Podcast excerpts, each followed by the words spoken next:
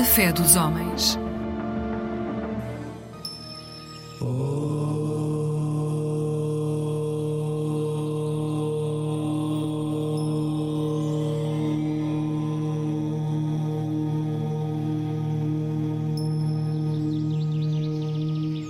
Namaskaram.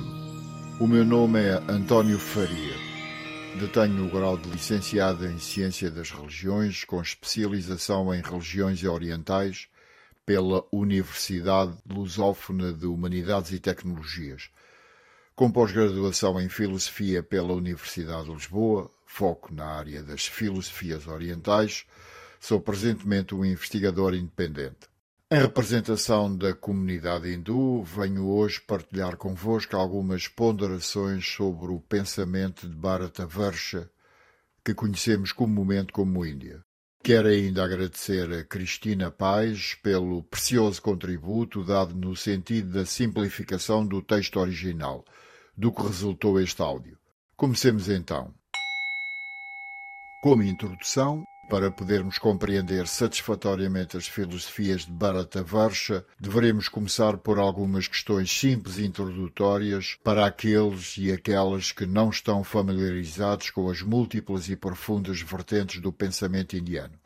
Existem algumas dificuldades que surgem quando se pretende um diálogo aberto e verdadeiro, ou seja, um ser-estar que conduz a uma compreensão mais aprofundada do que é mais importante não só devido a preconceitos e distorções interculturais, como também pelo facto de, ao contrário da filosofia grega, as filosofias indianas serem ainda muito recentes em muitas faculdades e universidades ocidentais. Comecemos por algumas questões básicas. Por exemplo, a palavra hindu. Esta é uma forma corrompida da palavra Sindhu, que é o nome do rio agora denominado Indo, mas que ainda é chamado Sindo nas línguas indianas. Os iranianos e os gregos pronunciaram a letra S como H, tendo designado o rio pelo nome Indo, assim como as pessoas nas suas margens e mesmo mais a leste, os hindus, e a sua religião, em sânscrito diz Dharma, por uma palavra derivada da palavra hindu, ou seja, hinduísmo. A palavra também não ocorre nos léxicos sânscritos antigos. Acresce ainda que a palavra hindu nem sequer é encontrada em antigos livros sagrados da Índia. Por motivos vários, esta designação veio para ficar. Assim, e por múltiplas razões, é tempo de darmos voz aos próprios e deixarmos de falar eh, autonomamente em seu nome evitando deste modo distorcer o seu pensamento filosófico ou religioso. Outro ponto relevante, pese embora a Índia tenha várias escolas barra sistemas de filosofia, é que esses sistemas não formam uma série histórica ou cronológica. As escolas de pensamento indiano, tal como as escolas de pensamento chinês, apareceram em cena quase simultaneamente. Elas desenvolveram-se através de críticas mútuas, tentando ser autoconsistentes e abrangentes. Assim, tais desenvolvimentos ocorreram ao longo dos séculos. Qualquer grande pensador de uma dada escola contribuiu com o seu próprio pensamento, preenchendo as lacunas do argumento e expandindo-o por áreas ainda não cobertas. No entanto, esses pensadores jamais teriam a pretensão de ter fundado uma nova escola. Pelo contrário, atribuiriam os seus próprios desenvolvimentos ao mestre original, dizendo que eles foram implicitamente concebidos pelo fundador. Outra questão relevante passa pela busca do ideal de vida. A procura pelo ideal da vida sempre foi um motivo de todas as escolas não dualistas teístas, não teístas, ateístas e materialistas. Esta busca implica que esses pesquisadores não estavam satisfeitos com a vida material ética e espiritual que viviam no dia a dia. No entanto, essa insatisfação não teve como impulso subjacente uma qualquer catástrofe histórica e natural que tenha ocorrido nas sociedades de uma dada época. Poder-se-á questionar se não é um questionamento e procura natural porque intrínseca a todos nós. Um outro aspecto importante, e segundo Peter Raju, aponta para outra questão da máxima relevância. Deveremos ter em devida conta os autores de exposições sobre o pensamento indiano, avaliando, por exemplo, os seus enquadramentos e compreensão simultânea das filosofias indianas e ocidentais. São relevantes os enquadramentos conceptuais das escolas e sistemas para que se evitem simplificações abusivas e ou generalizações tendenciosas. Quando os termos técnicos em sânscrito são expostos inadequada ou mesmo erradamente, os ouvintes tendem a saltar para conclusões apressadas ou identificações erradas, usando muitas vezes os conceitos ocidentais sem se aperceberem o que é comum e o que difere. E assim chegamos a um ponto importantíssimo, a problemática da conceptualização da profundidade estrutural do pensamento da Índia, quando se usam rótulos e simplificações do que conhecemos como religião e ou filosofia de vida. As filosofias da Índia apresentam teorias intrincadas, complexas, tanto metafísicas como sobre os modos como conhecemos e como ponderamos os valores, sendo estas disciplinas tão necessárias quanto essenciais para a filosofia indiana, afinal sempre imprescindíveis em qualquer filosofia que se pretenda assumir como filosofia de vida, ou seja, assente numa visão holística e que engloba o estudo e a prática da vida e do mundo como um todo indissociável. Dito de outro modo, enquanto amor pela sabedoria, a filosofia constitui-se como um modo de ser-estar na vida, ou seja, uma vida de sabedoria. Mas esta ideia de filosofia de vida deve ser entendida como a filosofia da existência humana. Por isso, na Índia, Darshan é filosofia, a realização da verdade barra realidade não é somente uma missão intelectual que aborda a lógica, ética, psicologia e até religião. Também classificar as filosofias da Índia como religiosas é tão desviante quanto classificá-las sob um termo epistemológico ou metafísico. Religião, para os indianos, é dharma, nada tem a ver com religião revelada, tal como é para o Islão ou para o cristianismo. Se a tensão entre filosofia e religião, religião e ciência, ciência e filosofia, se tornou uma característica do Ocidente, a filosofia indiana pode ser entendida como uma série de comentários às Upanishads, que clarificam e alargam o que era implícito nos Vedas. A filosofia indiana engloba tudo isso, mostrando que não existe dissociação, mas sim uma relação entre conhecimento, práticas e experiências diretas. Um outro tópico significante passa pela questão da tradução. Se nunca esquecermos que o mesmo tempo em sânscrito tem significados diferentes em sistemas diferentes, verificaremos que traduzir diretamente um termo pelo termo correspondente em outra língua será sempre desviante. Por isso, o porquê da escolha de uma tradução deve, no mínimo, merecer uma nota de rodapé explicitando qual o critério escolhido.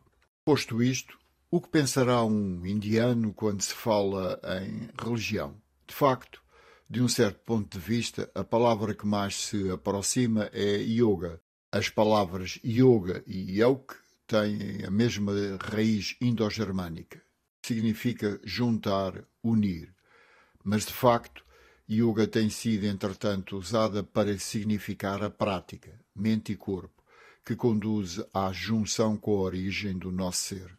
Assim, a palavra mais usada para religião é dharma, Dharma é, etimologicamente, o que sustenta, o que suporta.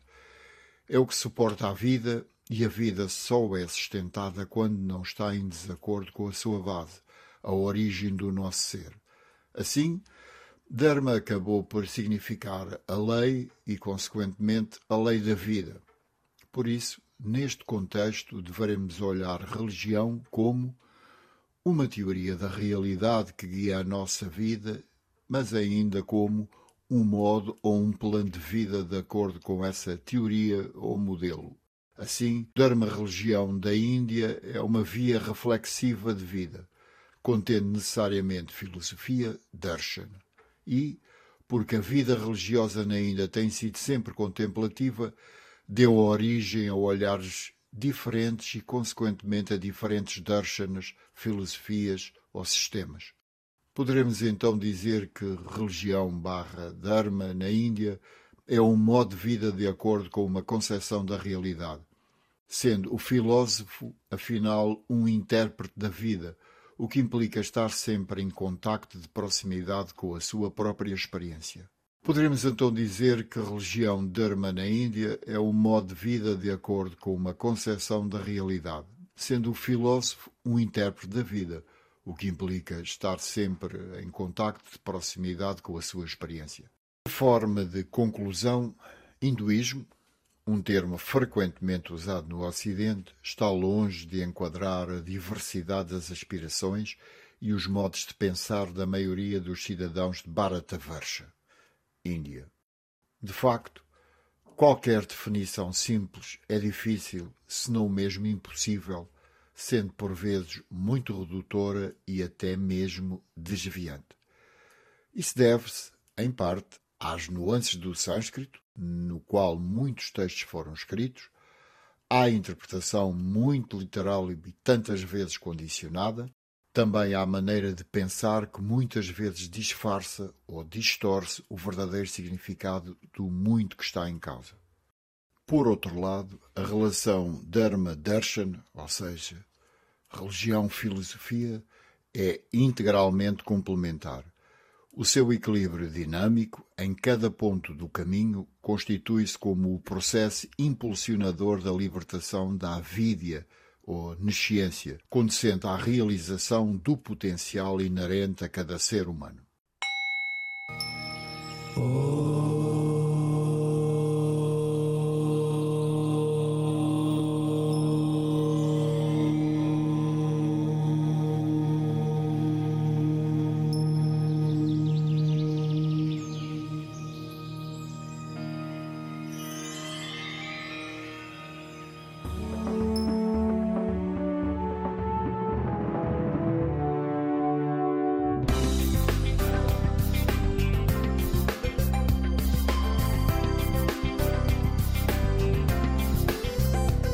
Eclésia Igreja Católica.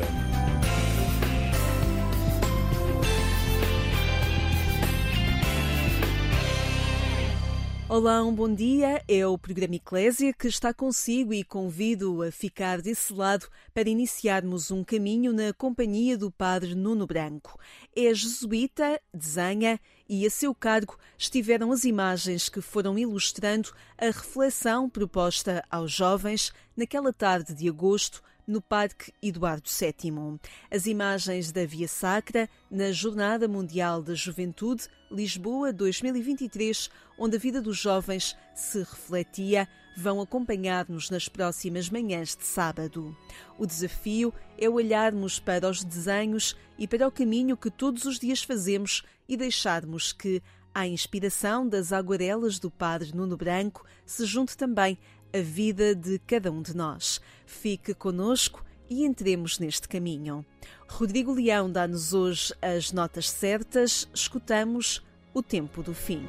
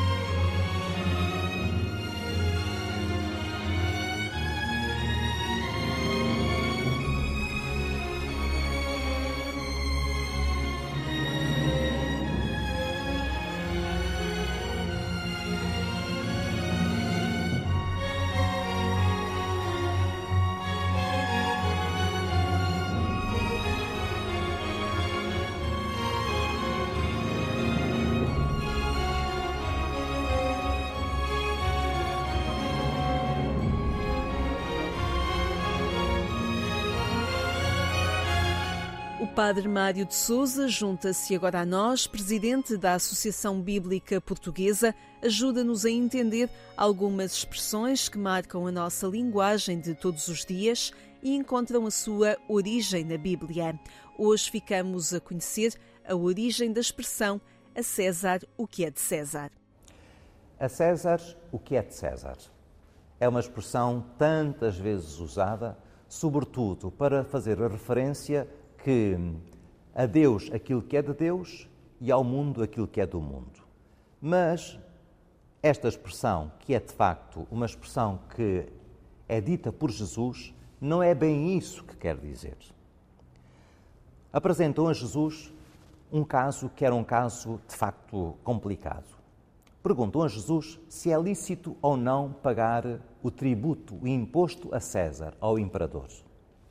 Se Jesus dissesse que sim, que era lícito pagar esse tributo, então estava a concordar com a invasão e a ocupação romana. E poria todo o povo contra eles. Se Jesus dissesse que não, que não era lícito, então teria à perna, naturalmente, as autoridades judaicas, as autoridades romanas, que uh, o acusariam de estar a sublevar o povo. Portanto, trata-se de uma pergunta muito, muito maldosa para pôr Jesus, de facto, em maus lençóis. Estamos no templo, ou seja, onde não era possível uh, entrar com moeda nenhuma do Império Romano. Porquê? Porque o imperador se considerava a si próprio um deus e, portanto, entrar com uma moeda com as fins do imperador gravada era quase como que uma, uh, como, como que uma heresia como com sacrilégio. E Jesus pergunta: Tens aí uma moeda? E o que é um facto? É que aquela gente que era tão religiosa, afinal tinha no bolso, dentro do templo, uma moeda com a cara do imperador. E Jesus pergunta de quem é essa, essa cara e de quem são essas inscrições? Ah, de César. Então devolvei o verbo grego, que lá está mesmo, é devolvei a César o que é de César e a Deus o que é de Deus. Então a César deve-se devolver a gravação que tem César. E o que é que se deve devolver a Deus? Ou seja, onde é que está gravada a imagem de Deus? É num ser humano. Então, dai a César ou devolvei a César aquilo que a César pertence. Mas devolvei a Deus aquilo que só a Deus pertence, que é o ser humano, que não é de mais ninguém nem de situação alguma.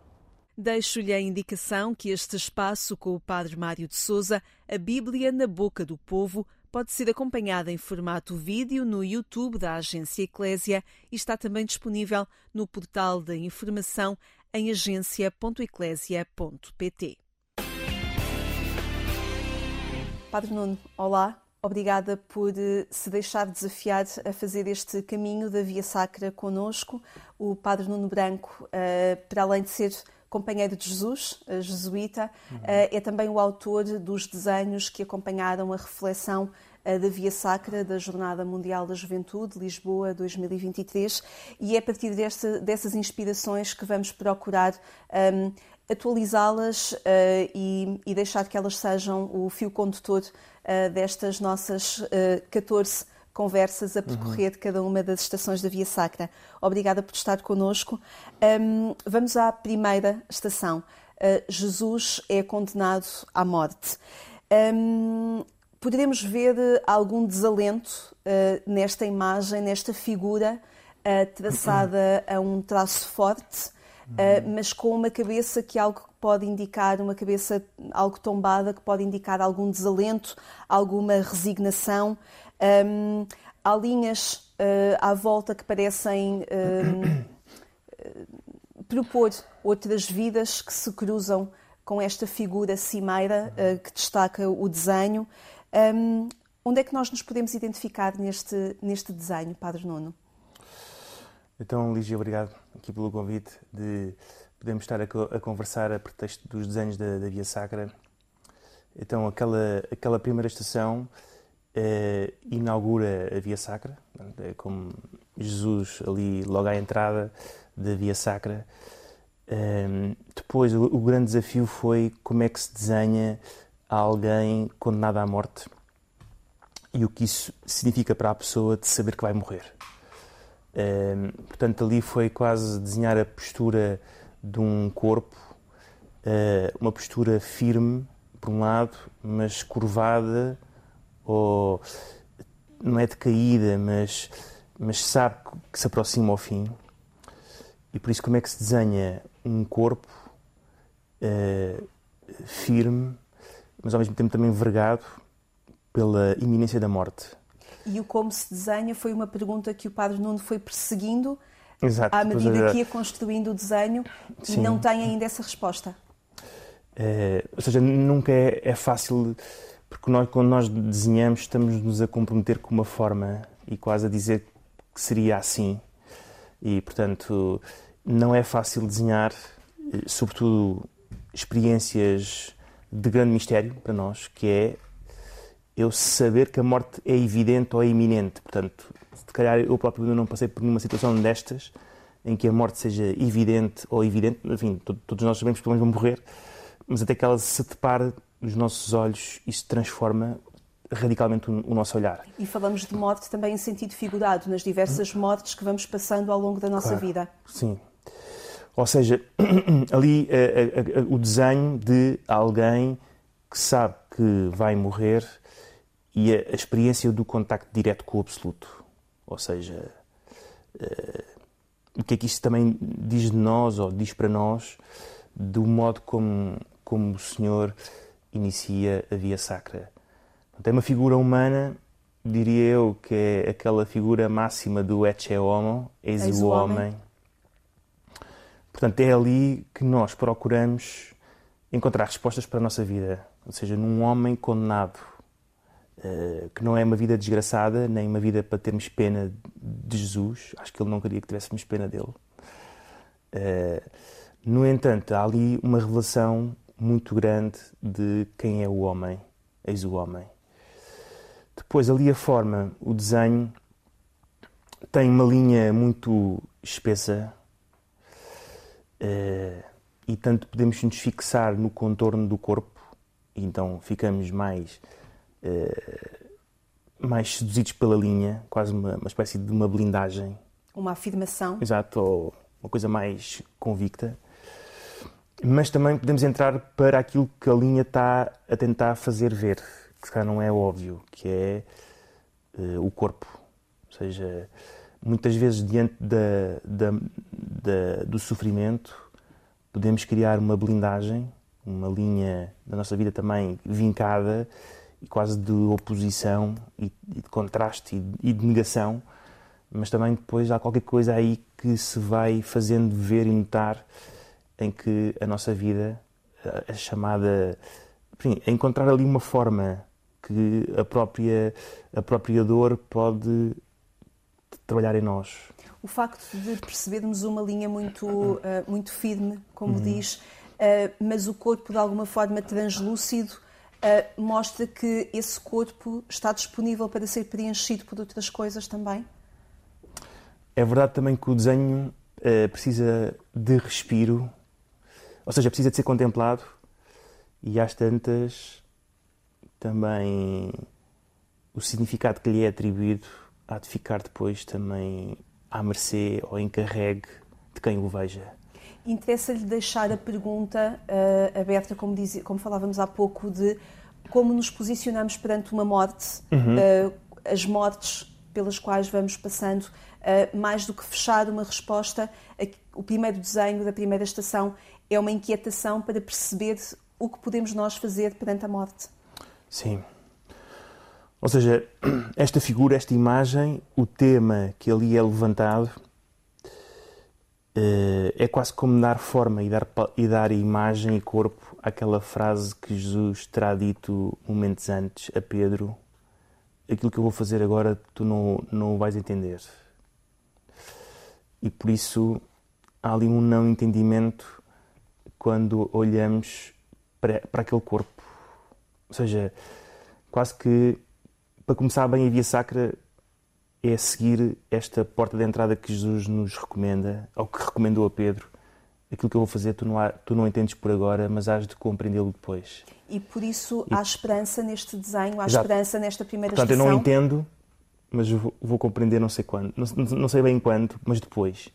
Portanto, é um, há aqui um agora de não entendimento, mas depois também há, um, há uma, um sinal de esperança que tudo isto está de ganhar eh, forma e sentido último quando o Senhor entender, não é? Ainda sem o vermos. Ainda sem, sim, sim.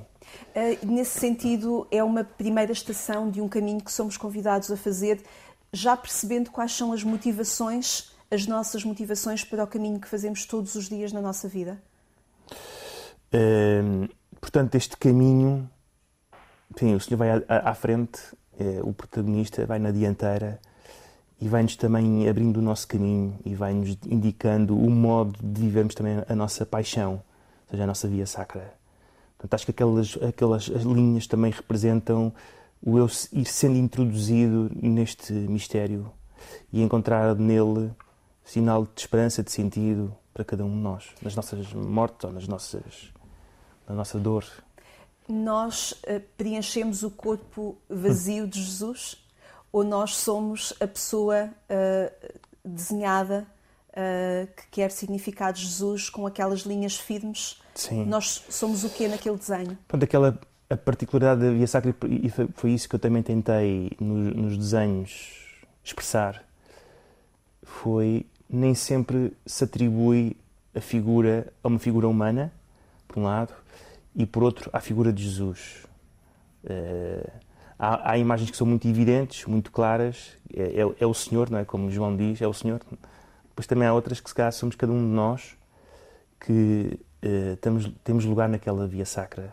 Ou seja, não estamos à mercê de nós próprios, não estamos abandonados, não estamos entregues a nós próprios, mas nem sequer somos figurantes, no sentido isto não me diz respeito e fui aqui apanhado desprevenido. E é verdade que também as nossas vias sacras nos apanham desprevenidos e parece que somos figurantes, ou até às vezes somos figuras principais, mas isto sempre eh, ganha sentido porque faço parte de uma vida bastante maior, que é a vida do próprio, do próprio Senhor. Uh, faz sentido começarmos numa primeira estação por tons mais escuros, onde o horizonte é de alguma forma mais, uhum, mais escuro, sombrio. e depois irmos clareando essas cores? Sim, ou seja, há ali uma linha que vai quase descer, eh, esta expressão de descer, descer, descer, não é? O próprio Cristo que desce e depois que nos ergue. Portanto... Descemos ao fundo de nós mais escuro para sermos chamados Sim. também à luz. E as cores também querem, de alguma maneira, traduzir eh, este abismo, por um lado, e esta recuperação, ou este resgate, por outro. Portanto, há ali. E acho que a aguarela vai tentando uh, dissuadir onde é que começa uma e outra, porque parece que também tem, temos o desejo de separar as coisas. Ou seja, o abismo nunca há de, de ser lugar de Deus e o céu há de sempre afastar de.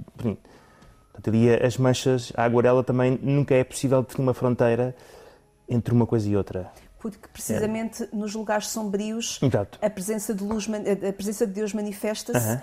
e nos lugares mais luminosos uh, podemos sempre cair no desânimo também. Sim, ou seja, nós tendemos a, traçar fronteiras ou a dizer que este lugar é órfão ou não há aqui graça de Deus. Pronto, eu acho que a tinta, neste caso a aguarela, permite fazer cruzar duas realidades que a nós nem sempre nos é óbvio fazer uh, reconciliar entre elas, não é? Fazemos o caminho da Via Sacra rumo à Páscoa na companhia do Padre Nuno Branco, jesuíta, e fazemos-lo a partir dos seus desenhos para cada estação da Via Sacra. Antes de reiniciarmos caminho, respiramos com Rodrigo Leão.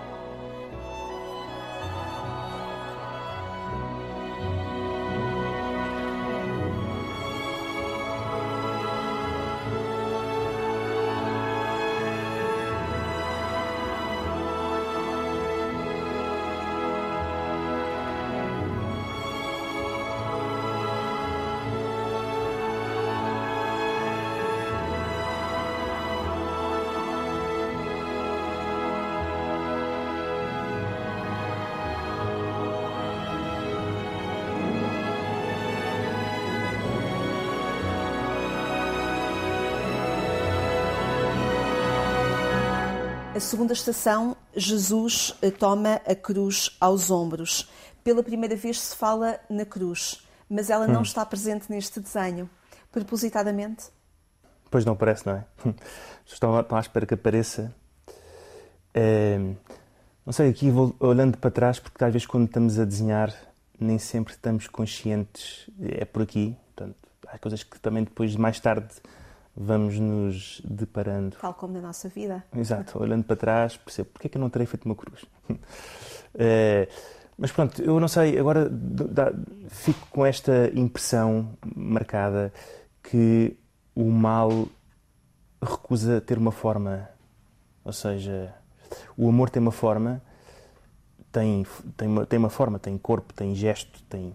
O mal, o mal recusa isso para não ser apanhado Uh, e por isso não sei se não terei desenhado a cruz quase como o mal a dizer não quer ser desenhado, não quer ser dominado, não quer ser apreendido, quer esquivar-me, portanto, não quer ser apanhado. Portanto, acho que aqui podia ser uma coisa que, que se me ocorreu depois. Uma leitura que fez posterior? Exato. Como se, a partir do momento em que o mal é fotografado, não é fotografado, mas denuncia, denuncia não é? Pronto, é isto, foi isto mas a cruz está lá. Esse mal está lá na nossa vida. Tá, tá. Nós eh, temos dificuldade, às vezes, em o verbalizar, em o Exato. identificar, Exato. até muitas vezes perante os outros, mas a cruz está lá. A cruz está lá. Pronto, partir um bocadinho desta percepção de que o mal recusa ter forma e quando a tem é para destruir, ou seja, deformar. Quase é o, a ação do mal é, é deformar, é desfigurar. E neste caso, uh, a cruz de Cristo aparece ali representado nesta, nesta estação como alguém que caminha conosco. É? Eh, esta forma que, do amor que há de ter depois patente a cruz, é, mas é, é, sim, tem a ver com, tem a ver com isto. De... E importa nós reconhecermos as cruzes que carregamos ou uh, não as identificarmos uh, também tem consequência no caminho. Ok, é verdade. Eu, uh, eu acho que uh, o mal não tem, não tem justificação, não tem lógica. E é verdade quando nós nos deparamos com a nossa cruz, ou com a cruz do mundo, ou com a cruz da vida, tentamos arranjar. A, a primeira percepção, o primeiro desejo que nós temos é encontrar uma lógica para aquilo. Porquê é que isto me aconteceu? Porquê é que isto nos aconteceu? Então, uma lógica, um sentido, uma razão, uma causa, uma origem. Eh, um argumento. Ou seja, o mal parece que pede de nós a procura de um argumento. Mas diria eu que não vamos encontrar nenhum argumento que se justifique o mal, porque se o encontrássemos, estaríamos a, a legitimá-lo. Portanto, como isto tem lógica, encontrei um argumento, encontrei uma causa, uma razão, uma lógica, então quer dizer que isto tem sentido, tem, tem é, pode ser legitimado. E podemos então... pensar que as cruzes, uma vez que não são visíveis, são muitas vezes internas também? Sim, também, também. Ou seja, muitas vezes nós vivemos-la na nossa vida interior, eh, como experiência de Pascal, como experiência também de encontro com Deus, mas acho que esta experiência tem sempre uma marca de, do amor. Ou seja, às vezes é, é um, uma cruz inocente, uma cruz inesperada, uma cruz não programada, não prevista. Uh, também como Jesus toma a sua cruz nos ombros, também nós somos chamados a tomar sobre nós este madeiro ou esta, esta, esta cruz para reconhecer também que Ele aí está connosco. Portanto, nesta imagem, neste desenho, uh, encontramos também alguém que caminha entre nós, como se precisássemos de uns discípulos de Emaús na Via Sacra. É? Ou seja, conhecemos os discípulos de Emaús no caminho. No caminho, quase também me apetecia. Enfim, e é isso que também o desenho eh, quase que sugere, eh, que esta mesma Via Sacra pudesse ser lida já a partir do caminho de Emaús a partir do reconhecimento Exato. do caminho, do reconhecimento que se faz de Jesus no Exato. caminho. E, portanto, nesta imagem que nós vemos nesta segunda estação, vemos ali umas figuras. Quem é quem? Ou quem é que está a caminhar ao lado de quem ou quem é que está a fazer companhia a quem. Uhum. Portanto, umas vezes é o próprio Senhor que, e somos chamados a, a acompanhá-lo, mas também acredito que a resposta à, ao não sentido e ao absurdo do, do, do, mal vem o excesso de amor e o compromisso de Deus para connosco. Portanto, também podemos olhar para aquela imagem como eu, o caminhante, e o Senhor que me acompanha comprometido comigo pelo amor que Ele me tem. E como é que podemos olhar para estas cruzes de uma forma mais nítida ou menos nítida, sejam elas exteriores ou interiores, e de alguma forma sentir uh, que elas são mais fáceis de ser carregadas? E também sentir a importância de não as calar, de não calar as cruzes certo. que carregamos, que temos, que percebemos à nossa volta. Sim, eu acho que na nossa relação com Deus tendemos a ser religiosamente corretos, ou seja, fazemos muita cerimónia. É verdade que. Queremos ser bonitos. Há uma coisa que. Ou seja, e na nossa relação com Deus habituámos a rituais e cerimónias. E isto às vezes pode trazer que a nossa relação com Ele se torne cerimoniosa, no sentido que não digo, não falo, não verbalizo, não grito. Não é? E às tantas, uh, habituámos-nos a, a não falar disto como se isto nos diminuísse, não é? Como se a cruz nos diminuísse. Quase como se carregar a cruz pelo seu peso, talvez, mas também pelo peso mediático, sinto-me diminuído. Pelo peso da cruz, não é? Sim. Mas também. Porque socialmente Exato. a cruz pesa. Exato, também. E somos é diminu diminuídos aos olhos dos outros, uhum. corremos esse Exato. risco. Uhum. Uhum. Mas assumirmos a via sacra é isso mesmo. É eh, apresentarmos-nos vulneráveis e menos bonitos. Sim, e é a reconciliação com a nossa condição de criatura. Ou seja, acho que há aqui uma, uma apreensão a um. Porque é que isto teria que ser assim? Porque é que a vida não poderia ser limpa e lisa? Enfim, sem sobressaltos ou sem rugosidades. E então eu acho que a Via Sacra vem-nos trazer um, um, ato de reconciliação com a nossa vida. Ou seja, não, poderia ser senão assim. Não é que fosse predestinado ou determinado, mas não pode ser senão assim. E portanto a Via Sacra também vem esclarecer e iluminar aquilo que para nós pode parecer como pergunta: porquê é que isto teve que ser assim? Que eu acho que é uma pergunta legítima, mas que não encontra resposta argumentativa senão eu olhar a vida do próprio Cristo. E Neste caso, até, na, vida sacra, na vida sacra. E se calhar até saborear Exato. essa pergunta, uhum. não é? Deixar que ela faça o seu caminho, os seus passos e podermos saboreá-la uhum, sem a uhum. condenar à partida claro. ou sem querer encontrar uma resposta uh, estanque uhum. para, para ela. Sim, sim, e ao completa, acabada, arrumada, pronto, já, já, já percebi, não é? Voltamos ao ponto de partida da via sacra. O que eu estou a fazer agora não compreendeis. Portanto, acho que avançamos na não compreensão, mas que a contemplação da vida de Jesus vai esclarecendo. Padre Nuno, obrigada por Muito caminhar obrigado, connosco nesta Muito segunda obrigado. estação da Via Sacra. Deixamos já encontro marcado para o próximo sábado avançarmos nas estações da Via Sacra na companhia do jesuíta Nuno Branco. Este percurso a que o convidamos está também disponível em formato vídeo e a partir do portal de informação da Agência Eclésia, disponível também nas redes sociais. Tempo agora neste programa da Igreja Católica para escutarmos algumas mensagens que saem das leituras propostas este fim de semana aos cristãos. Contamos, como sempre, com o padre dioniano Manuel Barbosa.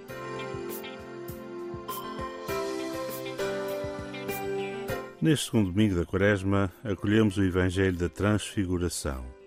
Jesus encontra-se com o Pai. O monte é o lugar do encontro com Deus. Moisés e Elias encontram Deus no Monte Horeb.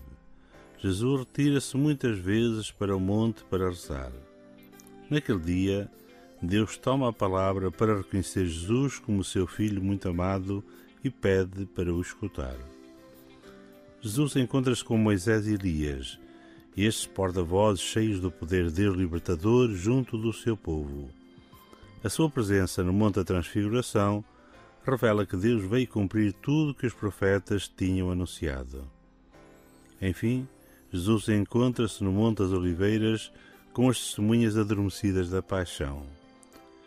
E se Jesus se transfigura a seus olhos, é para lhes fazer ver a glória que lhe vem de seu Pai. Mas para conhecer esta glória, é preciso passar pelo sofrimento e pela morte. Ainda não chegou o momento para nos sentarmos. É preciso retomar o caminho para passar com o Mestre. Mestre, como é bom estarmos aqui. Façamos três tendas, uma para ti, outra para Moisés, outra para Elias. Dito de outro modo, instalemo-nos, ficamos aqui para sempre, estamos também a contemplar a tua glória. Como seria tão bom se nós tivéssemos podido guardar Jesus glorioso no meio de nós. Ele manifestaria desde agora a sua vitória sobre todas as forças do mal e sobre a própria morte. Ele curaria todas as doenças. Ele estabeleceria a justiça. Ele apaziguaria todas as tempestades. Ele suprimiria todas as violências. Jesus estaria sempre ao nosso serviço, à nossa disposição. Seria verdadeiramente país na terra. Mas Jesus não se deixou apanhar na armadilha. Olhando em redor, não viram mais ninguém a não ser Jesus sozinho com eles foi necessário retomar o caminho cotidiano. Será preciso que atravessem a noite do Gólgota, depois dos seus próprios sofrimentos e a sua própria morte. Jesus não veio tirar-nos da nossa condição humana com uma varinha mágica. Ele vem juntar-se a nós nos nossos caminhos pedregosos, dando-nos o seu Espírito para que nos tornemos capazes de o escutar no mais íntimo de nós mesmos. Assim, a Sua palavra pode enraizar-se cada vez mais profundamente em nós como uma semente de vida.